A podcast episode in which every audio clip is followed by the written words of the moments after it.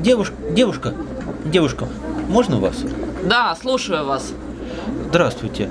Скажите, а у вас есть такой чай пуэр? Да, конечно. Вот, трехлетний, а вот пятилетний. А, а какой лучше? Ну, конечно, пятилетний. Пуэр же, чем старше, тем лучше. А здесь целых два года разницы. Понятно. А он какого завода или фабрики? Это русская чайная компания. Что, о- отечественный? Что? Нет, это немецкая фирма. А, Понятно. А можно его попробовать, я там не знаю, посмотреть, понюхать? Ну как вы его будете смотреть или нюхать? Вы видите, он запечатан. Я не буду его открывать. Вдруг вы не купите. Хорошо, хорошо. А он хотя бы шен или шу? В смысле? Ну, черный или зеленый?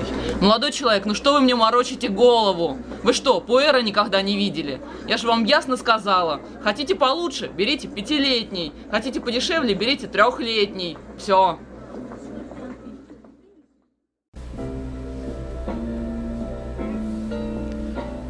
Как видите, даже простая продавщица знает, как это важно.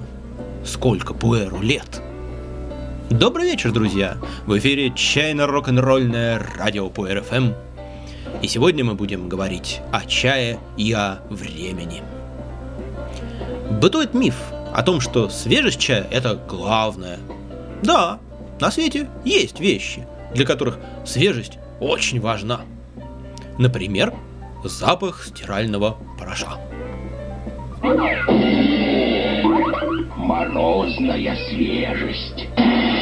Но считать, что только свежий чай хорош, и что именно свежесть отличает хороший чай от плохого, это заблуждение. Владельцев чайных клубов часто спрашивают, А почему у вас этот чай стоит в 10 раз дороже, чем в магазине элитного чая? Вон на том углу.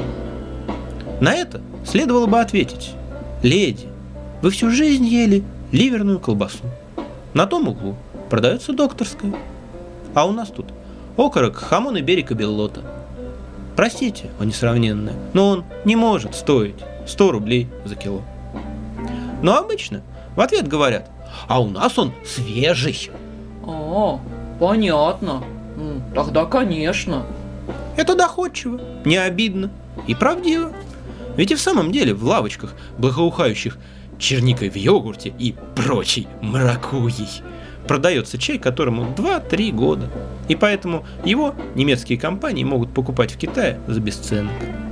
Но главная эта разница все же не в сроках хранения, а в исходном качестве сырья и качестве его обработки.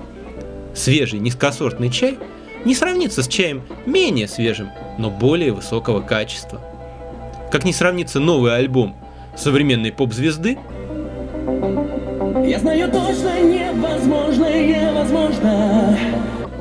Со старой доброй музыкой. I see trees of green, red roses too. I see them bloom for me and you. Да, чай не может храниться вечно. Но наряду с процессами деградации в чае при хранении одновременно идут и процессы развития, как в хорошем вине. И порой перемены, которые происходят со временем, оказываются очень приятными и ценными. Да и далеко не всякий чай хорош в очень свежем виде. Один, два, три месяца от сбора. Свежий желтый чай мало чем отличается от зеленого. Его специфика начинает проявляться через 4-6 месяцев от сбора. А до этого даже сложно оценить, хорош ли он. Настоящая красота и сила утесных улунов раскрывается в полной мере лишь к концу первого года жизни. И уишанские мастера чаеводы, которые не гонятся за быстрой прибылью и берегут свою репутацию и репутацию чая, урожай текущего года продают только на следующий год. В шенах на первом году жизни слишком мало тех нот, за которые и любят пуэр. Они становятся заметны позже. Полтора-два года нужно шупуэру, чтобы избавиться от не очень приятного сырого землистого запаха и вывести на первый план более благородные ноты. А нет, торопиться не надо. Торопиться не надо. однозначно к лицу свежесть, разве что зеленым чаям и светлым южнофудзянским и тайваньским улуном. Да и то, тонкие нюансы аромата и вкуса гораздо лучше различимы, когда перекрывающая их волна яркой свежести пойдет на спад. По этому поводу у китайских моряков есть пословица. Когда шум прибоя силен, песню дельфинов не услышать.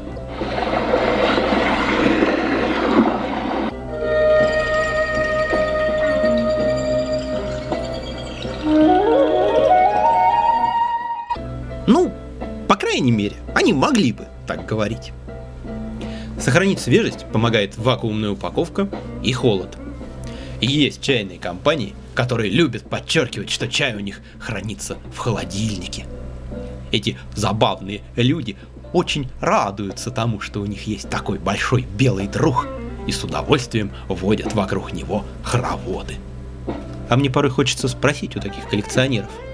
Скажите, хранители, а почему чай у вас хранится, а не пьется и не продается?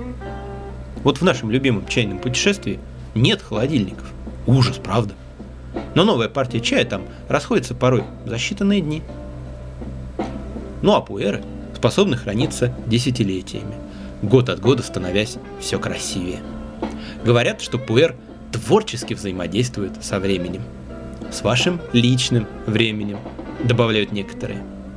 И тут идет в ход противоположный предрассудок, что пуэр чем старше, тем лучше, и что стоит пить только старые пуэры.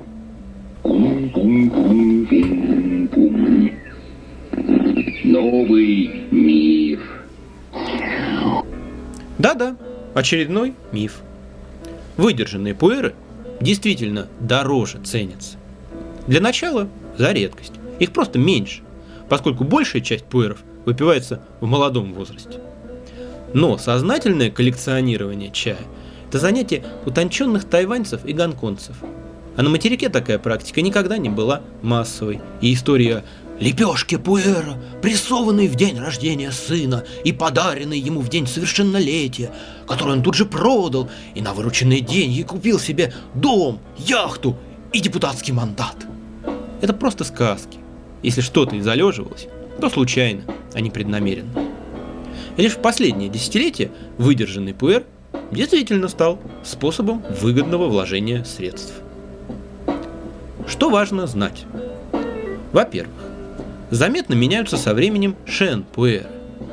Цвет их становится темнее, а вкус мягче, плотнее и богаче. Но никак не шу. И разницу между трех и шестилетним шу заметит только продвинутый знаток, и она не будет принципиальной. Предпринимаются попытки создать шупуэры, способные меняться и дозревать при хранении, но результаты этих попыток пока как-то не впечатляют. Во-вторых, бывают и замечательные молодые шены, и невзрачные старые. В среднем, правда, уровень качества старых шенов выше, но это связано не с возрастом, а с исходным качеством. Просто плохой пуэр хранить незачем. В-третьих, молодые и старые шены отличаются настолько сильно, что их даже трудно сравнивать. Это как два разных вида чая. Как говорил классик, кто-то любит арбуз, а кто-то свиной хрящик. В целом, можно считать, что примерно лет в 20 шен достигает своего максимального развития, а после 40 начинает постепенно угасать. И 80, 100 и более летние пуэры – это, как правило, музейные экспонаты, которые уже нельзя использовать по назначению. Совсем как люди, черт побери. Однако сам по себе возраст в годах еще не является определяющим. Опять же, как и у людей. Кто-то и в 15 умница, а кто-то и в 40 дурак дураком. То, как созревает шен, зависит и от его собственных свойств, и от условий хранения. Например, шены из ИУ созревают быстрее и красивее большинства других.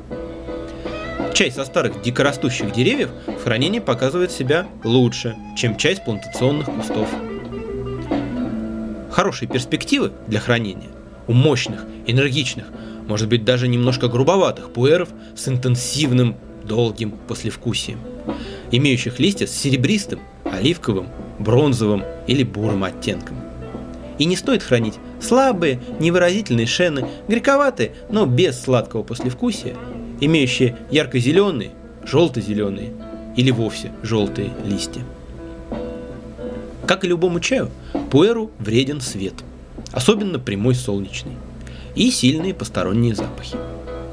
Но в отличие от зеленого чая или улунов слабой ферментации, которых ради сохранения свежести можно консервировать в холоде и вакууме, при хранении пуэра мы заинтересованы в его изменениях, в его развитии.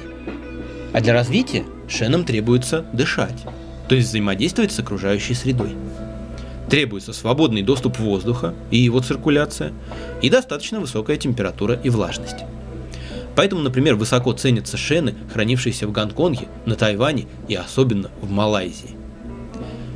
Есть понятие «влажный склад», то есть хранение в помещениях с искусственно усиленной влажностью. Так шен созревает быстрее. Но это требует повышенной внимательности, чтобы не развивалась плесень. И сухой склад, то есть хранение в естественных условиях. И результат получается немного разным. И у каждого способа есть свои поклонники. Более того, на пуэрных форумах можно увидеть, как люди просят совета, где лучше хранить свою коллекцию. На севере Германии, где сыро, но холодно. Или на юге Франции, где жарко, но сухо. Но в среднероссийских домашних условиях все это не очень актуально. Однако не стоит расстраиваться. В конце концов, пуэр – это очень простая, близкая к природе вещь, и ритуальные пляски вокруг него не выглядят уместными. На этом все о чае. А о возрасте я скажу еще кое-что.